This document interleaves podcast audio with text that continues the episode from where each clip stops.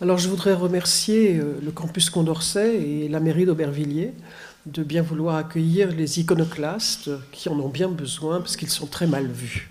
De façon paradoxale, l'iconoclasme byzantin n'est peut-être pas le mieux placé, quoi qu'on vienne, de dire, pour ouvrir ce cycle de conférences sur l'image en danger, car il ne s'est pas attaqué à l'image en tant que telle, qu'il a au contraire utilisée, mais à l'icône, c'est-à-dire à, l'image religieuse auquel, à laquelle un culte est rendu. Il peut cependant y figurer à bon droit, car l'exécrable réputation dont il jouit est en partie due au fait qu'il a tout de même, via l'icône, mis en cause la ressemblance, la relation au modèle qui fonde l'image.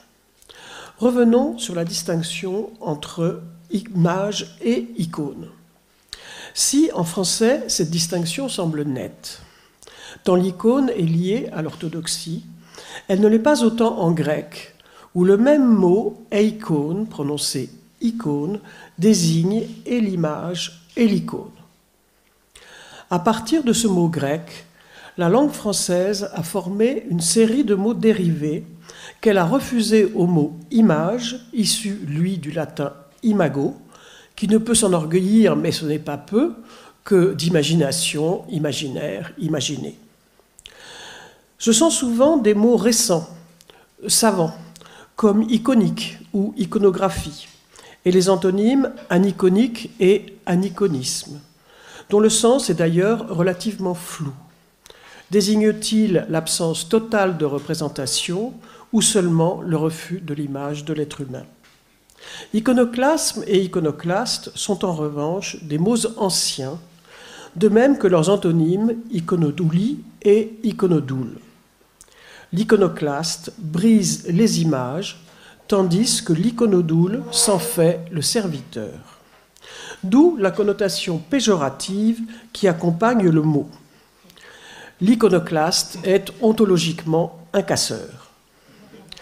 Mais il s'y ajoute une nuance qui peut, dans nos civilisations dites de progrès, passer pour positive, à savoir que l'iconoclaste bouscule les traditions, ose penser différemment. Ainsi, une maison d'édition a-t-elle pris récemment ce nom pour revendiquer cette liberté de penser.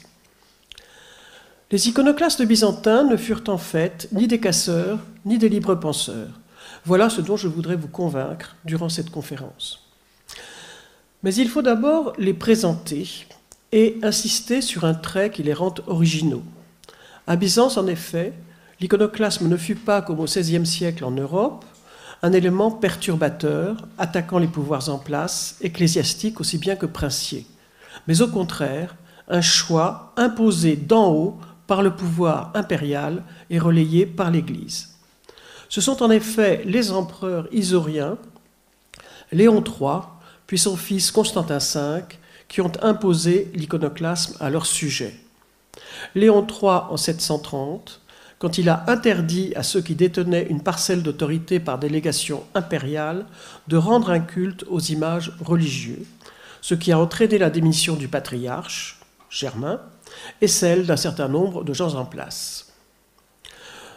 Son fils, Constantin V, a fait, lui, de l'iconoclasme la loi de l'Église tout entière, en réunissant à Hieria, en face de Constantinople, un concile qui se disait œcuménique et qui a interdit la fabrication et le culte d'images pieuses. C'est une image de concile, ce n'est pas celle du concile de Hieria, mais où on voit la place de l'empereur avec les évêques. Le concile est une institution de l'Église, mais également impériale. Il est d'ailleurs convoqué par l'empereur. Donc, Constantin V euh, convoque un concile à Hieria qui se disait œcuménique et qui a interdit la fabrication et le culte d'images pieuses. Voici le texte de l'interdiction. Celui qui ose à partir de maintenant fabriquer une icône, enfin icône, Fabriquer une icône, ou se prosterner devant une icône, ou dresser une icône dans une église, ou dans une maison particulière, ou cacher une icône, s'il est évêque, prêtre ou diacre, qu'il soit déposé. si c'est un moine ou un laïc, qu'il soit anathématisé et soumis aux lois impériales en tant qu'adversaire des décrets de Dieu et ennemi des dogmes des pères. Sous Constantin V, l'iconoclasme est donc la loi religieuse de l'Empire et de l'Église, les prescriptions du Concile étant renforcées quelques années plus tard par un serment imposé à tous les sujets. Il s'accompagne, dans la seconde partie du règne, d'une campagne virulente contre les moines, sommés de quitter l'habit et de rentrer dans le monde. Cet iconoclasme triomphant ne survit guère à Constantin V.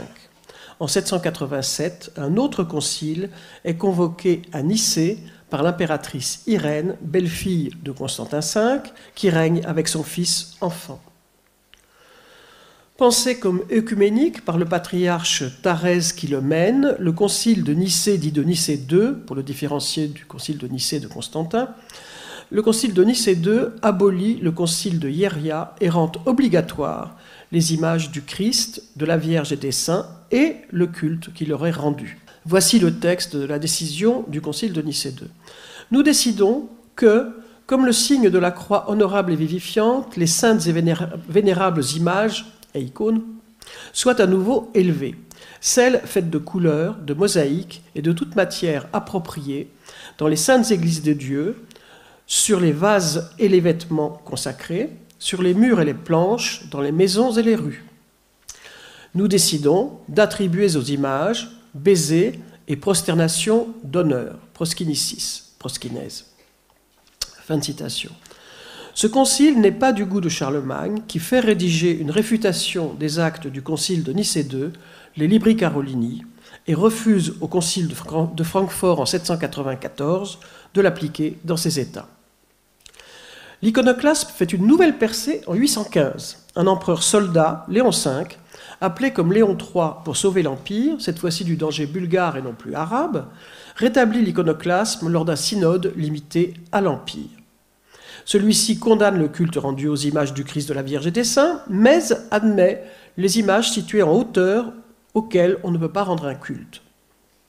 Cet iconoclasme allégé, si on peut dire, et en tout cas sans l'ambition œcuménique de l'iconoclasme isorien, connaît son apogée avec l'empereur Théophile qui rêve de faire concurrence aux Abbassides.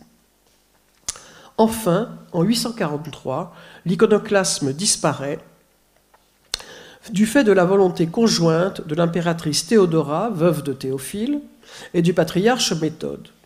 Son interdiction et la réhabilitation des icônes et de leur culte n'est pas le fait d'un concile, mais d'une cérémonie liturgique le premier dimanche de carême, où réapparaissent des icônes et où est lu chaque année depuis cette date le synodicone de l'orthodoxie, proclamation des propositions et personnages favorables aux images et d'anathème des propositions et personnages iconoclastes. L'iconoclasme est donc resté la loi religieuse de l'Empire pendant une centaine d'années, en deux épisodes, coupés par un intermède iconodoule ouvert par le concile de Nicée II. Le premier était combatif et triomphant, le second plus bénin et en tout cas restreint à l'Empire. Il a été ponctué par deux conciles qui se voulaient œcuméniques et qui ont à ce titre secoué la chrétienté tout entière. Il s'est terminé par ce que l'Église de Constantinople a appelé le triomphe de l'orthodoxie, c'est-à-dire cette cérémonie liturgique au premier dimanche de carême où est lu le synodicone. L'inscription liturgique de la nouvelle orthodoxie iconodoule est fondamentale. Elle signe l'arrêt de la confrontation théologique qui animait les conciles au profit de la pratique de l'Église, qui désormais se suffit à elle-même. Elle met en place pour l'éternité, dans la répartition liturgique, année après année, chaque premier dimanche de carême, l'image au cœur de la religion chrétienne orientale. Elle explique aussi la condamnation sans appel des iconoclastes. La nouvelle religion s'est construite contre eux et toute tentative de réhabilitation des iconoclastes ne peut être pensée que comme une atteinte à sa propre légitimité. Une telle tentative est d'ailleurs rendue impossible à l'intérieur de l'orthodoxie par la lecture annuelle du synodicon. Ce contexte fait comprendre la raison pour laquelle l'iconoclasme byzantin a si mauvaise réputation.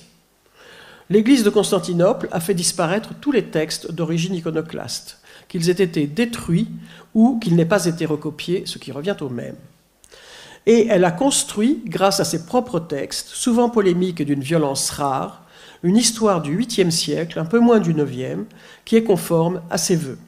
C'est une histoire de l'Église, traitée sur le mode hagiographique, les empereurs iconoclastes étant présentés comme des possédés et étant installés euh, à la place traditionnelle dans les vies de martyrs des empereurs persécuteurs de chrétiens. Cette présentation a été soutenue par l'Église de Rome, qui, au 8e siècle, avait abandonné la tutelle impériale pour la, pour la protection accordée par les rois francs et constitué au passage son domaine temporel en récupérant à son profit les territoires byzantins d'Italie centrale. Légitimer l'opération par l'hérésie des empereurs convenait parfaitement à la papauté qui endossa l'histoire fournie par l'Église de Constantinople. Et comme les historiens ne disposaient d'aucune source d'origine iconoclaste pour contrebalancer cette histoire officielle, celle-ci est restée en vigueur pratiquement jusqu'à nos jours. Ainsi, Littré définit de cette manière l'iconoclaste dans son dictionnaire. Je cite Briseur d'images, nom d'une secte d'hérétiques du 8e siècle qui firent la guerre aux saintes images. Fin de citation. Retrouver en creux ce que tentèrent les empereurs iconoclastes n'est pas chose facile, mais la, lecture attentive des textes permet de comprendre, à travers la vective, les traits distinctifs de leur religion. Comme l'un des reproches qui leur est adressé touche directement notre propos, je voudrais m'y attarder assez longuement. Il leur a en effet été reproché d'avoir, en interdisant la représentation du Christ, de la Vierge et des saints, porté atteinte à une tradition séculaire d'avoir mis en place une nouveauté, une kénotomie. Or, cette accusation n'est pas de mise. D'une part, parce que l'interdiction des images est inscrite dans la Bible, qui rapporte que Dieu a donné à Moïse l'ordre suivant. Vous ne ferez point d'image taillée, ni aucune figure de tout ce qui est en haut dans le ciel et en bas sur la terre, ni de tout ce qui est dans les eaux sous la terre. Vous ne les adorerez point et vous ne leur rendrez point le souverain culte. Exode 24. Parole répétée en termes presque identiques dans le Deutéronome 5, 8, 9. Si le Christ n'a pas parlé des images, les chrétiens sont néanmoins liés par l'interdiction d'Exode 24, puisqu'ils reconnaissent les textes saints juifs pour les leurs. De plus, comme les juifs, ils ne peuvent donner une forme à la divinité infinie. L'accusation de kénotomie apportée contre les iconoclastes n'est pas de mise pour une autre raison. L'aniconisme fait partie, au même titre que la représentation, de la tradition chrétienne, et les souverains isoriens n'ont fait que privilégier cet aspect de l'imagerie chrétienne présent depuis les origines. C'est du moins ce que je voudrais essayer de démontrer. Le christianisme, qui révère un Dieu en trois personnes, dont deux sont liées par la filiation, ce qui n'est pas le plus simple, est en effet dans une situation contradictoire en ce qui concerne les images.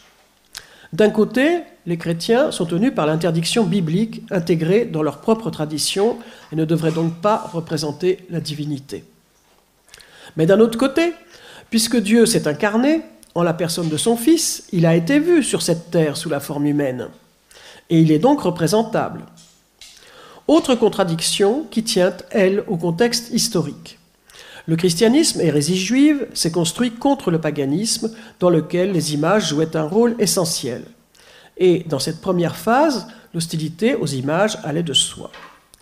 Mais quand au IVe siècle le christianisme devint la religion officielle de l'Empire romain, il lui fut difficile d'échapper à la dominante culturelle des mondes grecs et latins, et l'image devint chrétienne. Peintres et sculpteurs adaptant leur répertoire à la nouvelle religion. Les anges, messagers de Dieu, héritèrent des ailes des victoires. Le Christ fut représenté, comme l'a bien montré Thomas Matthews, alternativement sous les traits de Dionysos, quand il est en bon pasteur, ou de Jupiter Tonance, sans compter les représentations allégoriques sous forme d'un agneau, entre autres. Dans l'Empire romain, dont la partie orientale devient au plus tard, à partir du 7e siècle, l'empire que nous appelons byzantin, Le christianisme s'est donc développé dans une civilisation de l'image où cohabitaient le figuratif et l'ornemental, tant dans la mosaïque que dans la sculpture ou la peinture. Suivant l'exemple de Jean-Claude Bonne, j'emploie le mot ornemental ou décoratif pour désigner le décor aniconique, de manière à éviter le présupposé péjoratif qu'implique la notion négative d'aniconisme.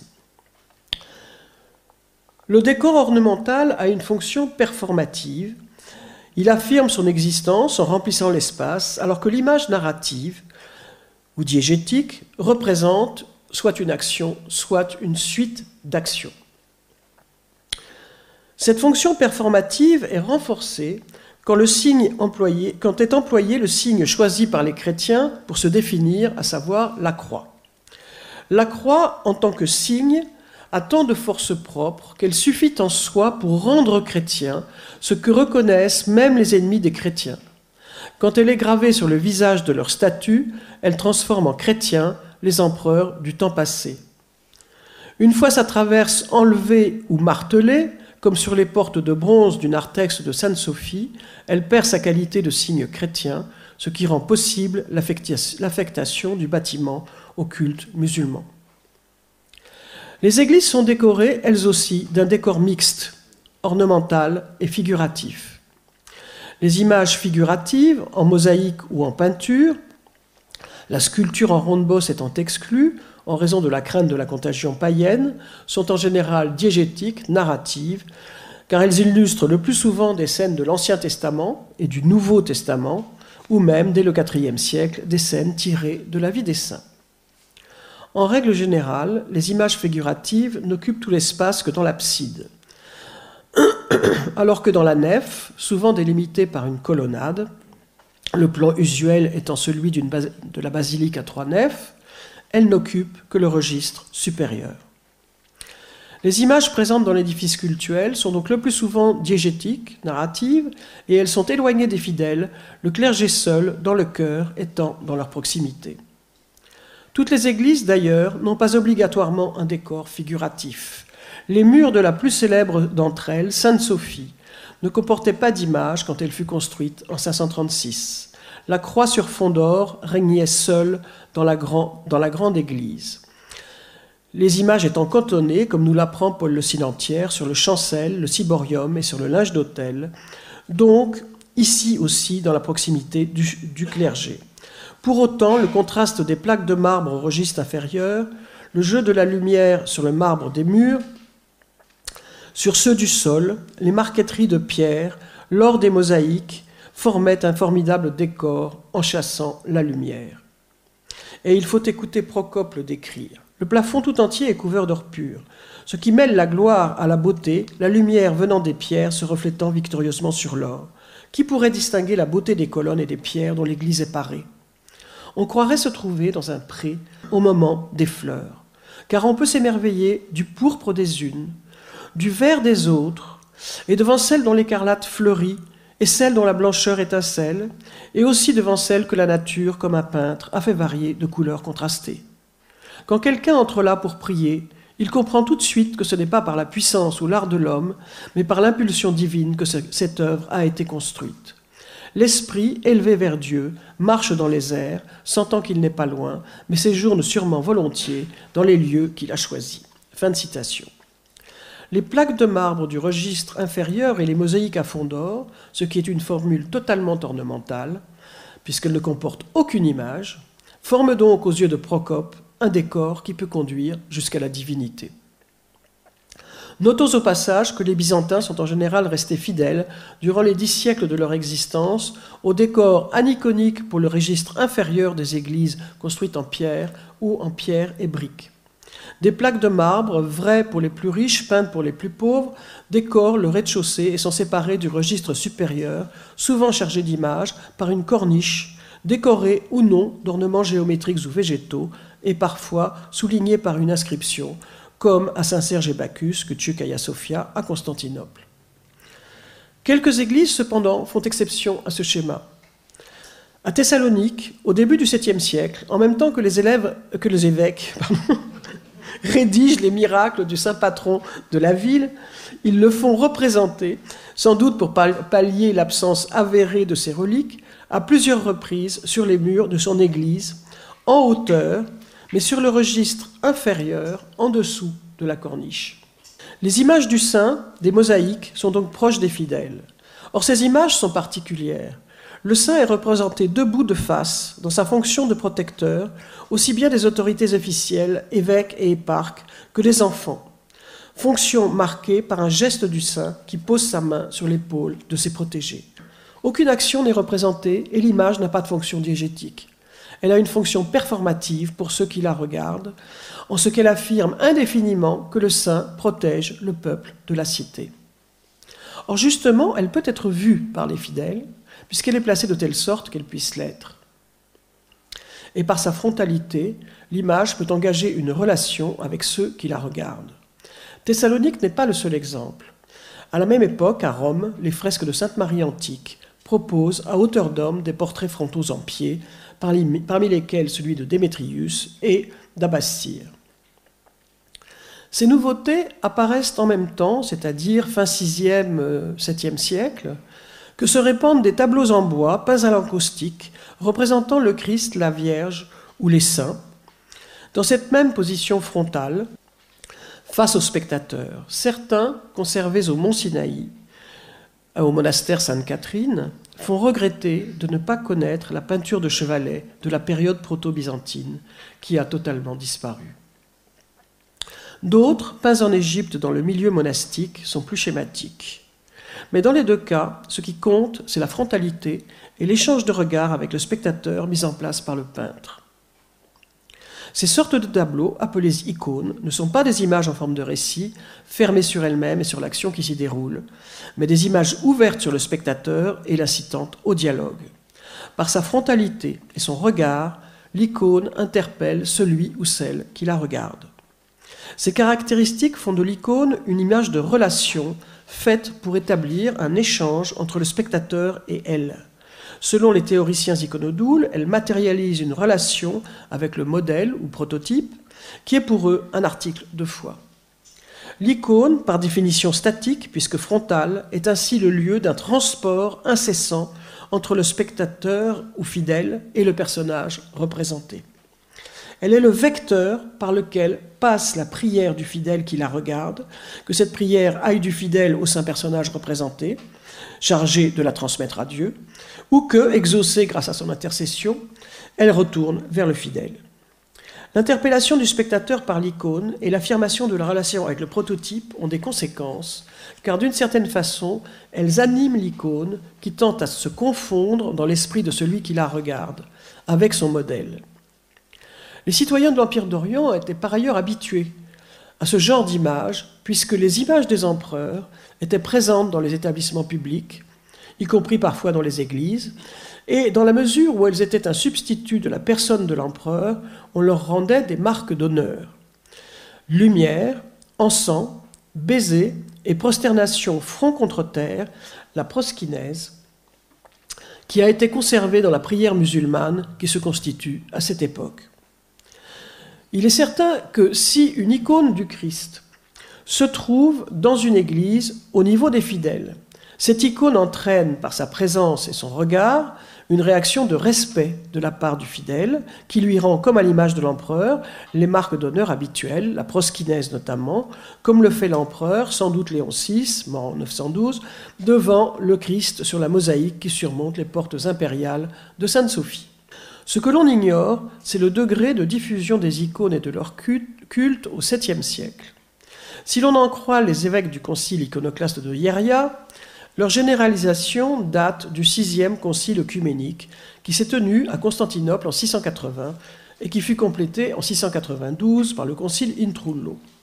Or, le concile Intrullo est le premier concile de l'Église à s'intéresser aux images, puisque son canon 82 décide que, je cite, les traits selon l'humain de l'agneau Christ notre Dieu, qui a détruit le péché du monde, seront à partir de maintenant représentés dans les images à la place de l'antique agneau, afin que grâce à eux, comprenant l'élévation de l'humilité du Verbe de Dieu, nous soyons amenés au souvenir de sa vie dans la chair, de sa passion et de sa mort salvatrice, et de la délivrance qu'elle a procurée au monde. Fin de citation. Selon le canon, l'agneau, montré du doigt par le prodrome, est un prototype de la grâce préfigurant au travers de la loi le véritable agneau, le Christ. Et c'est parce qu'il préfère la grâce et la, vérité, c'est-à-dire le Christ et le Nouveau Testament, aux antiques prototypes et aux ombres, c'est-à-dire à la loi juive, que les évêques du Concile Intrullo choisissent la figure humaine du Christ plutôt que l'allégorique agneau. Le choix de la figure humaine aux dépens de l'allégorie semble avoir l'argumentation des évêques s'inscrire dans la polémique anti-juive très active à cette époque. Pour autant, on peut se demander si ce choix ne tient pas aussi à l'évolution de l'attitude des sujets de l'Empire face à l'image. Si en effet des, images du Christ représentées allégoriquement sous forme d'un agneau se trouvaient suffisamment proches du public pour qu'il lui rende les mêmes marques d'honneur qu'à l'image du Christ lui-même, la chose pouvait, vue de l'extérieur, prêter à sarcasme. Les chrétiens se prosternant devant un agneau, tels les juifs devant le veau d'or.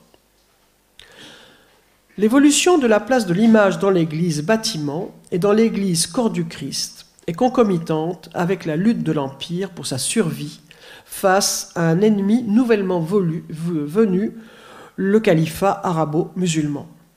Les années 690-720 sont cruciales, car depuis les provinces conquises sur l'Empire après la mort du prophète, Syrie, Palestine, Égypte, les califes lancent chaque année flottes et armées à la conquête de l'Empire et surtout de sa capitale, Constantinople, assiégée à plusieurs reprises.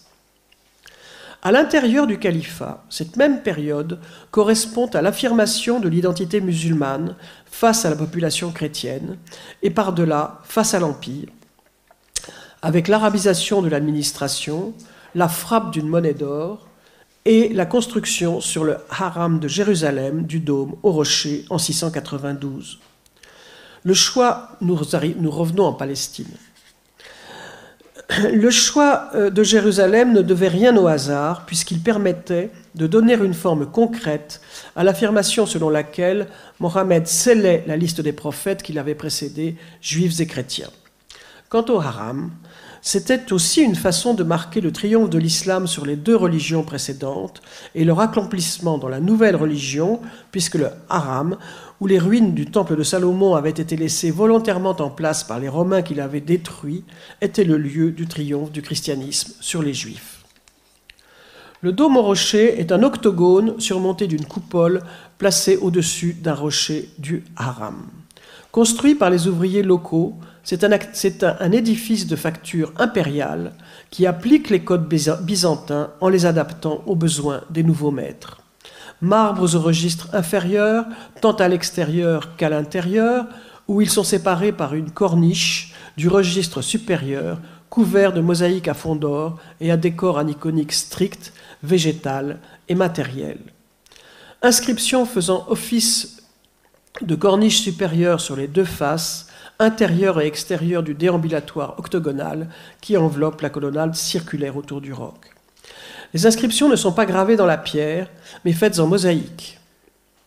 Elles proclament la gloire du Dieu unique et les mérites de son prophète Mohammed, mais celle qui est à l'intérieur est une longue interpellation aux gens du livre, en fait aux chrétiens, pour les adjurer de se rallier au Dieu unique. En voici quelques passages. Croyez en Dieu et aux envoyés, ne dites pas trois, Cessez de le dire, mieux cela vaudra pour vous. Dieu est un Dieu unique. À sa transcendance ne plaise qu'il eût un fils. Ne dites que la vérité sur Jésus, sur qui vous avez des doutes. Il est le fils de Marie. Dieu est mon Seigneur et le vôtre, adorez-le. Voici la voie de la rectitude. Le dôme au rocher, dans le choix du lieu, dans la forme byzantine admirablement réussie de sa construction, et dans le texte qu'il proclame, est la manifestation du désir d'annihilation de l'empire chrétien. Or, c'est quelques années plus tard, en 730, on l'a dit, que l'empereur Léon III, fondateur de la dynastie isorienne, qui vient en 717 de repousser cette fois-ci définitivement les troupes du calife assiégeant la capitale, impose donc en 730 à ses euh, officiers, disons, de ne plus se prosterner devant les images du Christ, de la Vierge et des saints.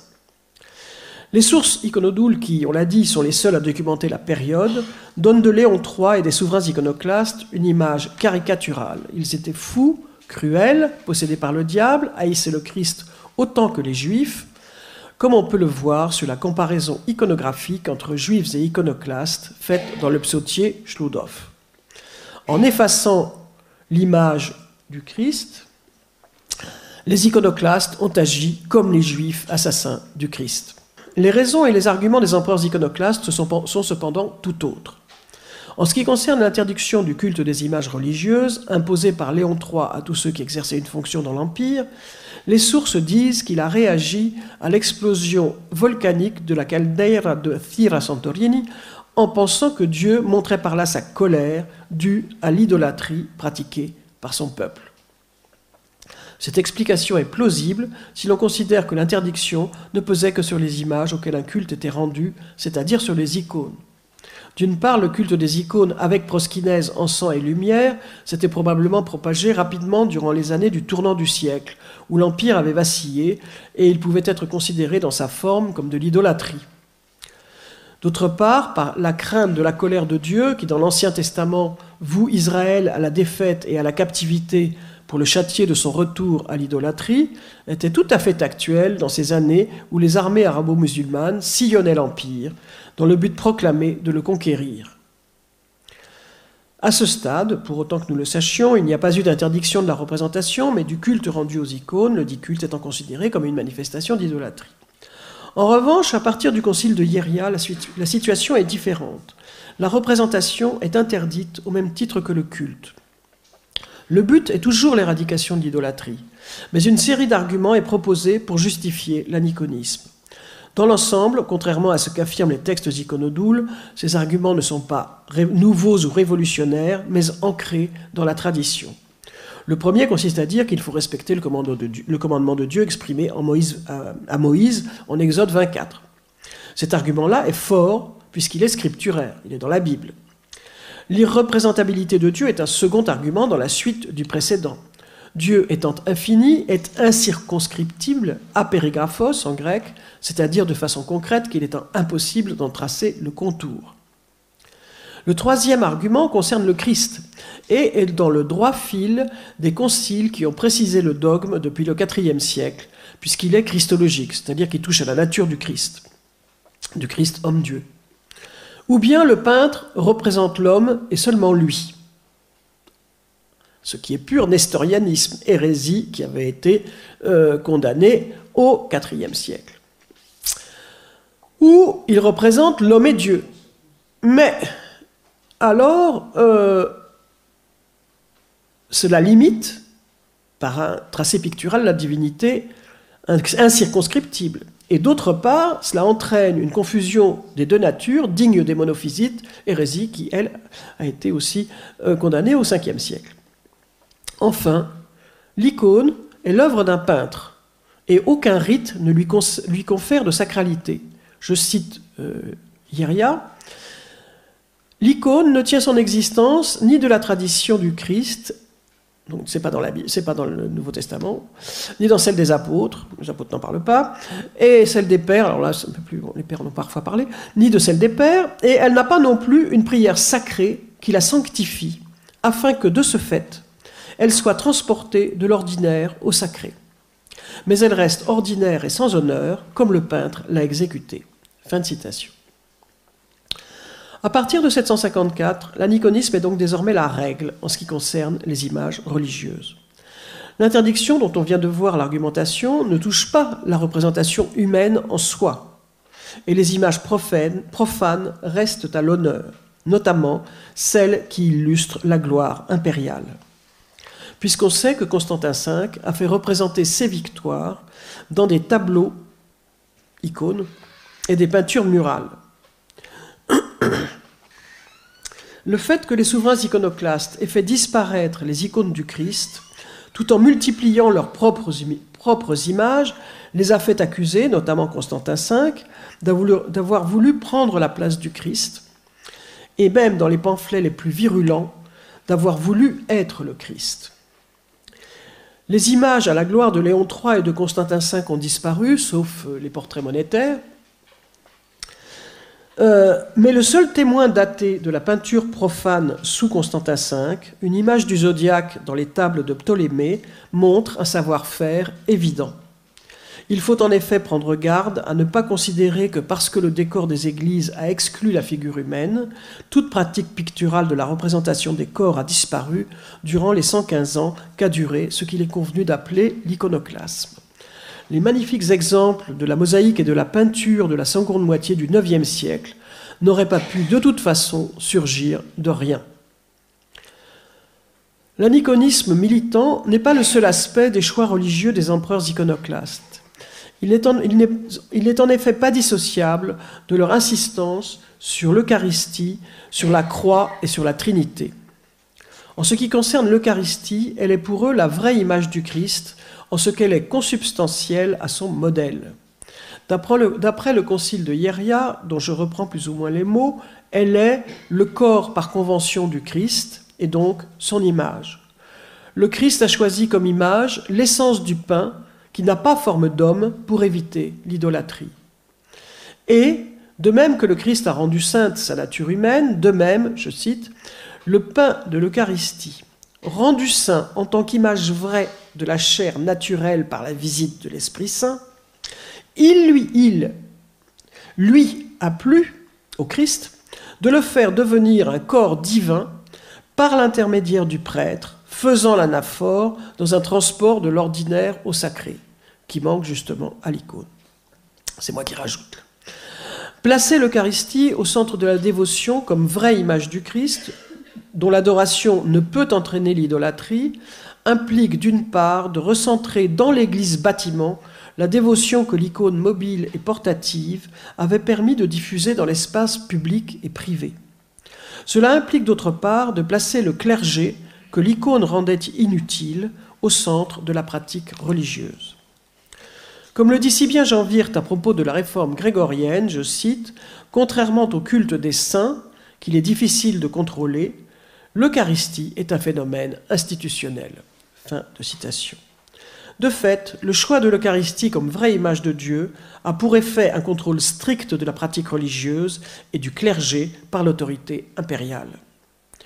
Le concile de Hieria avait d'ailleurs pris de très nombreux canons qui ont tous disparu, mais qui constituaient sans doute le volet disciplinaire de ces décisions dogmatiques et dont faisait peut-être partie une réforme sévère du monachisme transformé en persécution par les sources iconodoules. La, prééminence donnée à l'Eucharistie par les souverains iconoclastes entraîne d'autre part, à l'intérieur de l'Église, une focalisation sur le cœur et sur la table d'autel.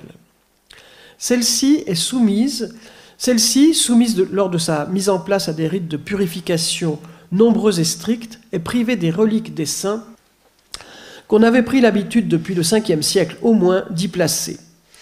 Au-dessus de la table d'autel, l'abside est surmontée d'une croix sur gradin, comme on peut le voir dans les rarissimes décors de cette époque qui nous restent, à Sainte-Irène de Constantinople et à Sainte-Sophie de Thessalonique, sous la Vierge à l'enfant qui l'a remplacée. On voit un peu les bras de la croix, vaguement, les bras de la croix qui existaient auparavant. Les souverains iconoclastes ont en effet accordé une place prédominante à la croix. La croix, signe, typos, et non la croix imagée qu'est le crucifix, lequel n'apparaît en Orient que vers 800, en réaction sans doute à l'utilisation iconoclaste de la croix signe. En tant que signe, en effet, en tant que typos dont la forme immuable découpe l'espace. La croix est ce à quoi l'image ne peut prétendre, le marqueur de la chrétienté, à l'instar du logo d'une marque. Et elle est, du fait de son immuabilité signalétique, plus, contrôlable que l'image. Mais depuis Constantin Ier et la vision du pont Milvius, la croix est aussi, indissolublement, le symbole de la victoire de l'Empire chrétien comme le souligne l'inscription Jesus Christos Nika, Jésus-Christ est vainqueur, qui l'accompagne souvent.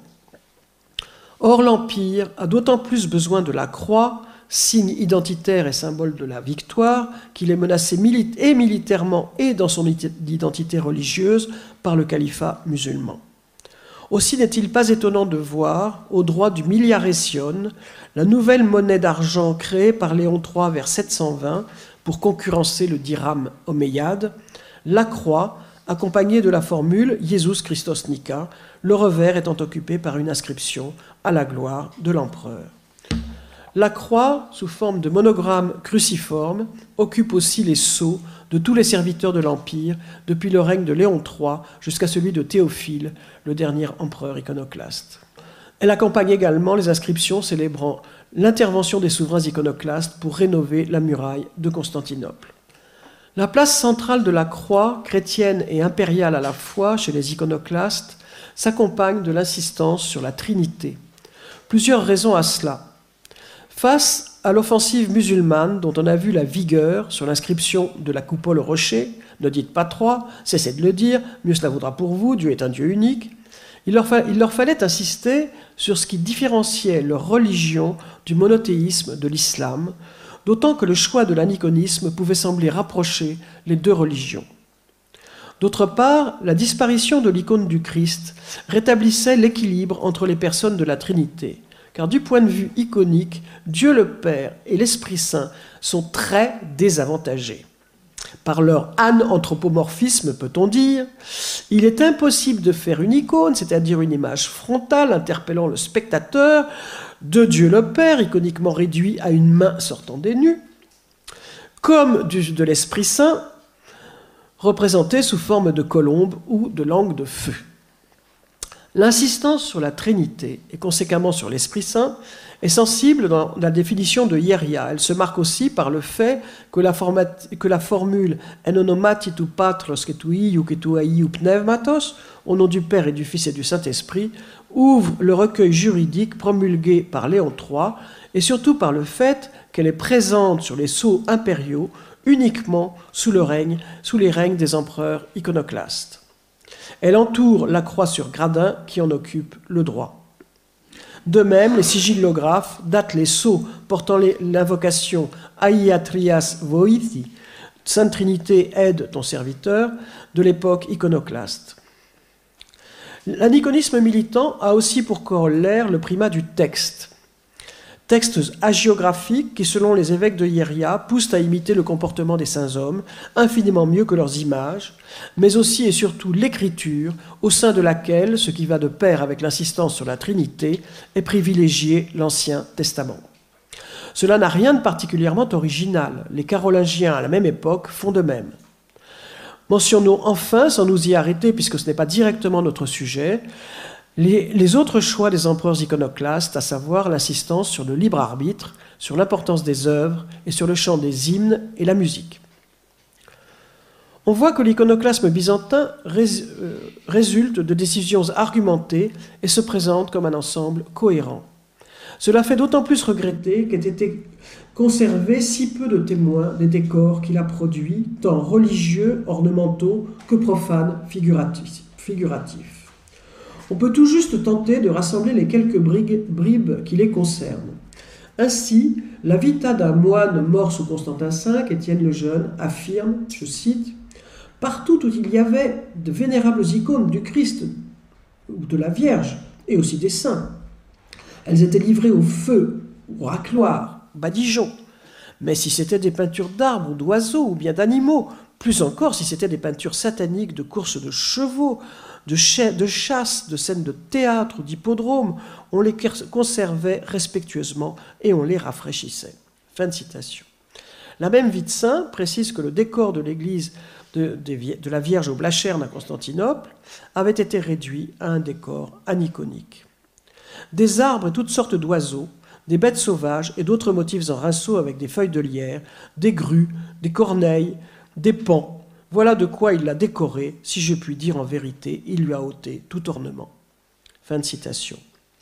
La mauvaise foi est évidente. Les empereurs iconoclastes ont puisé dans la très riche tradition ornementale du répertoire chrétien, et ce choix est en quelque sorte un retour au passé, à la décoration d'avant l'image de culte frontale. Le décor ornemental est aussi passéiste que l'argumentation qui le soutient. Mais ils ont innové en remplaçant dans l'abside l'image du Christ, que l'on voit là à Saint-Vital à Ravenne, par la croix. À Saint-Irène, comme dans l'église de la Dormition à Nicée, église qui a disparu, mais dont restent des photos qui montrent les bras de la croix derrière la, Vierge qui l'a remplacée, comme à Sainte-Sophie de Thessalonique. Dans les trois cas, ce sont des mosaïques, la croix se détachant sur un fond d'or particulièrement riche à Saint-Irène. La croix qui paraît isolée n'est pas seule, mais accompagnée de textes qui sont tirés de l'Ancien Testament. À Saint-Irène, le long de la voussure de l'abside, se trouvent deux inscriptions en mosaïque entourées par des frises d'ornements géométriques. Les textes choisis sont l'un un passage d'Amos 9, l'autre un passage du psaume 64. Or, Amos 9 a pour sujet la colère de Dieu contre son peuple et le rétablissement qu'il offre à la maison de David. J'en cite un passage. Je ferai mourir tous ceux de mon peuple qui s'abandonnent au péché, tous ceux qui disent Ces mots qu'on nous prédit ne viendront pas jusqu'à nous, ils n'arriveront jamais. En ces jours-là, je relèverai la maison de David qui est ruinée, je refermerai les ouvertures de ses murailles, je rétablirai ce qui est tombé, et je la rétablirai comme elle était autrefois. Amos 9, 11, 12. Ce passage convient parfaitement à la dynastie isorienne fondée par Léon III et à l'énorme effort de défense et de reconstruction de l'Empire qu'elle a mené. Par ailleurs, il s'applique à merveille à une église relevée après un tremblement de terre, comme l'était Saint-Irène. Mais l'extrait choisi est autre, Amos 9, 6. Celui qui a construit au ciel son ascension et fondé sur terre sa promesse, son nom, Seigneur Tout-Puissant, Pandocrator. Amos 9, 6 est bien choisi en ce qu'il met en exergue le nom de Dieu et non sa vue. Il peut être interprété comme s'appliquant aussi bien au Christ qu'à Dieu le Père, tous deux habitant les cieux, mais ayant posé sur cette terre les fondations de leur alliance avec l'humanité, le Père par l'envoi du Fils, le Fils par sa mort salvatrice. Il souligne enfin la sacralité du cœur ou vima, lieu de jonction entre terre et ciel. Quant au psaume 64, c'est une action de grâce de David, et le passage choisi concerne le temple de Jérusalem. Nous serons remplis des biens de ta maison, ton temple est saint et admirable en justice. Exauce-nous, ô Dieu, notre Sauveur, espoir de tous les confins de la terre et de ceux qui sont loin en mer. Le même verset est inscrit sur la voussure de l'abside de Sainte-Sophie de Thessalonique. Depuis le 8e siècle au moins, il est partiellement intégré dans la prière que prononce l'évêque quand il consacre une église, cérémonie dont l'élément le plus important est la purification de la table d'autel. La conjonction de la croix nue et de ses citations dans l'abside montre à quel point l'Église et dans l'Église le cœur sont considérés par Constantin V, qui fit reconstruire Saint-Irène, comme le lieu de la sacralité et de l'union du Père et du Fils. Telle est la maigre moisson des décors iconoclastes. Au moins montre-t-elle que la damnation mémoriée que les iconodoules ont infligée aux iconoclastes n'était pas seulement dû au fait qu'il refusait les images religieuses, mais au fait qu'il proposait une religion cohérente, fondée sur le texte et l'institution, dans la lignée, de l'organisation de l'Église impériale depuis Constantin. Cette religion-là donnait au clergé une importance capitale, mais laissait de côté les moines et centrait la dévotion sur l'Église bâtiment et sur l'Eucharistie. L'Église de Constantinople a fait un autre choix qui, bien que présenté comme un retour à la tradition, était lui un bouleversement, une réelle kénotomie.